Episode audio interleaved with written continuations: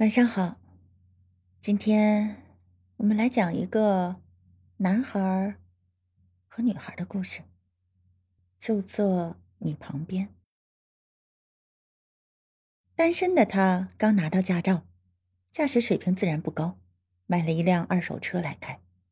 公司里的单身女孩常常三五成群的跟着他起哄，要搭他的车，只是他们都不放心他的驾驶水平。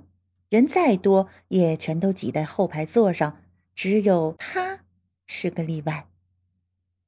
女孩第一次被他们拉来坐他的车，就主动选择了副驾驶的位置。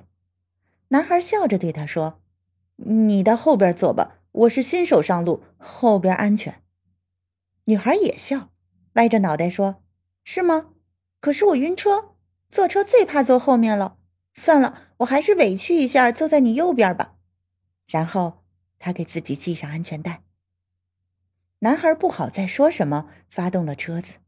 可是他买车以来，副驾驶上第一次坐人，他竟然有些不太习惯了，开得越发小心，惹得后座的女孩们不断的取笑。只有他不笑，帮他认真的看着路，偶尔声音柔和的提醒他那边有障碍，往那边靠一点。或者因为他的提醒，即使一个人开车，他也非常守规矩，从不抢道不超车。从新手到老手，竟然从来没有出过任何碰撞、摩擦等大部分新手都会出的小事故，也从没有接过罚单。时机成熟，他换了新车，外观很酷的吉普，配上他的帅气，最初常坐他车的几个女孩开始旗帜鲜明的追求他。也有例外，还是他。女孩依然像是临时乘客，上车坐在他的右边，和他保持着半米的距离，从不说别的，只有温柔的提醒。下车便只是寻常的同事，从没有任何亲昵的言语和举动。男孩游离在几个女孩子中间，不知道为什么拿不定主意。她们都很可爱，可是似乎总是少一点什么。就一点点，是什么？他也说不清楚。五一假期，大家吵着坐他的车去自助游，定好了时间，一大早出发。女孩也参加了，习惯的选择了他右边的位置，另外三个女孩坐在了后面。路途很热闹，后面的女孩子们依然叽叽喳喳，他也依然沉默，已经很少再提醒他什么了，所以话更加少了。午后，女孩们终于说累了，一个个东倒西歪的睡去了。他说：“你也睡会儿吧。”他摇摇头说：“我不困，平常也没有睡午觉的习惯。”然后他又说：“我倒觉得你该找个地方停下来休息半个小时，打个盹儿也成。”男孩也摇头说：“不用，放心吧，我精神好着呢。”两个人就不再说话。车子在低低的音乐声中前行。意外还是险些发生。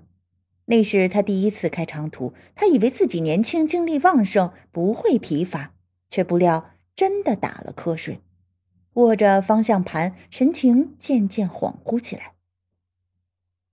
并不宽敞的乡村公路只能容下并排的两辆车。就在他打瞌睡的瞬间，对面一辆货车也正越来越近。他在这个时候喊了他一声，声音不大，像平常那些温柔的提醒。他却一下清醒过来，看着逼近的大货车，本能的调整了方向。货车擦着车身而过，他出了一身冷汗，心都提到了嗓子眼儿。没事的，他说：“别紧张，到前面合适的地方休息一下吧。”后座上的女孩们还在睡着，丝毫不知刚刚发生的危险。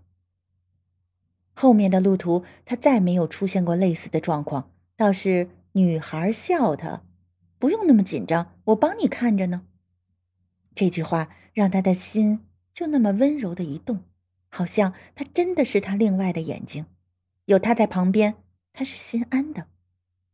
那次回来之后，男孩向女孩示爱。